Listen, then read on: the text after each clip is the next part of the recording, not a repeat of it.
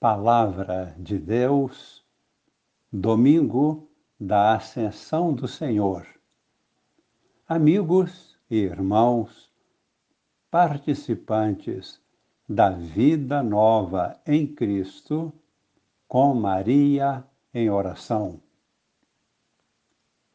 Com a celebração da Ascensão do Senhor, estamos contemplando o destino do homem novo, ou seja, qual é o destino da pessoa que vive a vida nova em Cristo. A nossa vida de discípulos do Senhor ressuscitado.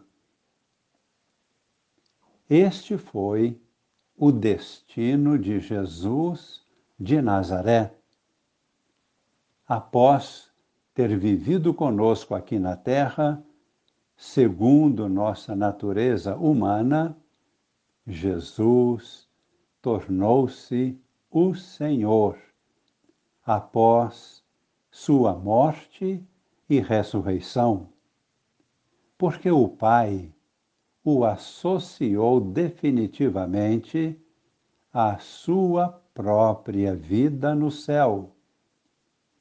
Associou-o definitivamente ao seu poder sobre toda a humanidade e sobre toda a criação. Tal como afirma Jesus mesmo, quando diz: toda a autoridade me foi dada no céu e sobre a terra. Jesus agora vive em uma outra dimensão e caminha conosco nos caminhos do mundo. Não o vemos, porém, ele está conosco e nos assiste em tudo. Com a primeira leitura, observamos partes distintas e complementares. A primeira parte, um breve resumo do Evangelho, isto é, dar testemunho da ressurreição do Senhor. Segunda parte, a atividade apostólica e a nossa atividade como cristãos tem início, assim como teve início a missão de Jesus, com o batismo no Espírito Santo.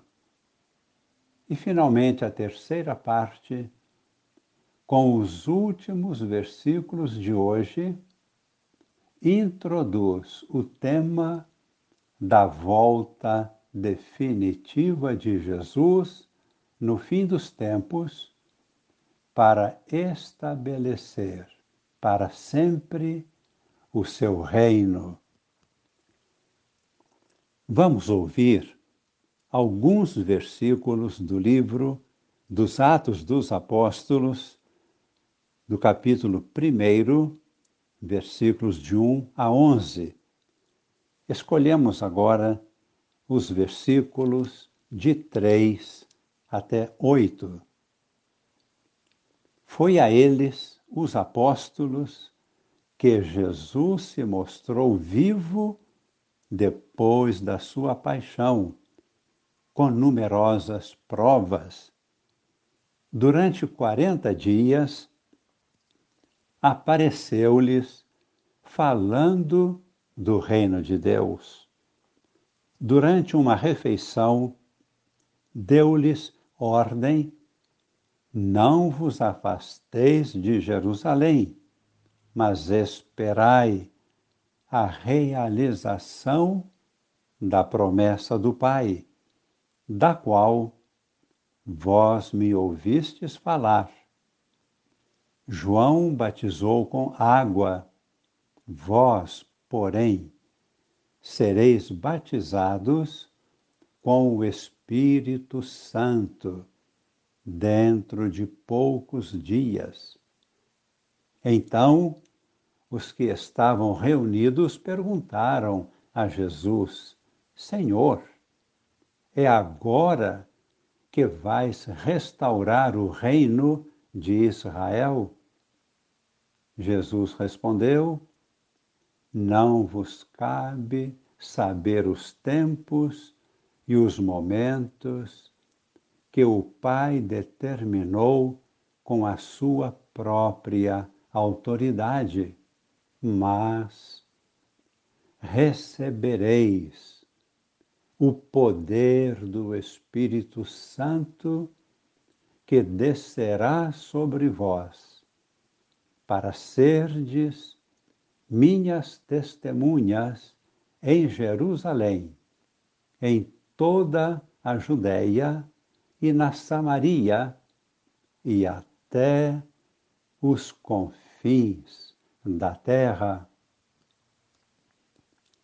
A segunda leitura é um pequeno trecho da carta aos Efésios, no capítulo 1, versículos de 17 a 23, no qual São Paulo pede a Deus em favor dos cristãos em Éfeso e também pede para toda a igreja, portanto, para todos nós, a inefável graça de conhecermos o que significa, de fato, viver a vida nova em Cristo, pela unção do Espírito Santo.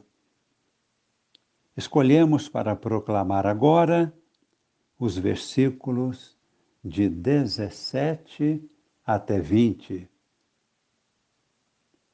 O Senhor Deus, de nosso Senhor Jesus Cristo, o Pai, a quem pertence a glória, vos dê um espírito de sabedoria, que vô-lo revele e faça verdadeiramente conhecer, que ele abra o vosso coração à sua luz, para que saibais qual a esperança que o seu chamamento vos dá qual a riqueza da glória que está na vossa herança como santos. E que imenso poder ele exerceu em favor de nós que cremos, de acordo com a sua ação e força onipotente. Ele manifestou sua força em Cristo quando o ressuscitou dos mortos e o fez sentar-se à sua direita nos céus.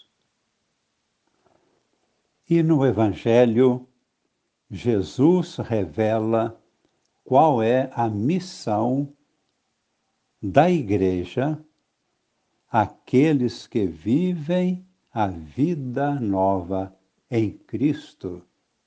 A missão é esta: ide pelo mundo inteiro e anunciai o Evangelho a toda criatura.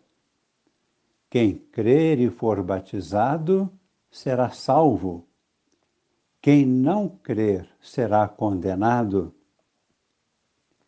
Os sinais que acompanharão aqueles que crerem são estes: expulsarão demônios em meu nome, falarão novas línguas, se pegarem em serpentes, ou se beberem algum veneno mortal, não lhes fará mal algum quando impuserem as mãos sobre os doentes, eles ficarão curados.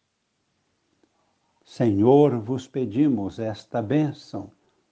Derramai o vosso Espírito Santo sobre nós, sobre nossas famílias, sobre toda a igreja, sobre toda a humanidade, e esta bênção, a unção do Espírito Santo, permaneça em nós para sempre, em nome do Pai e do Filho e do Espírito Santo. Amém.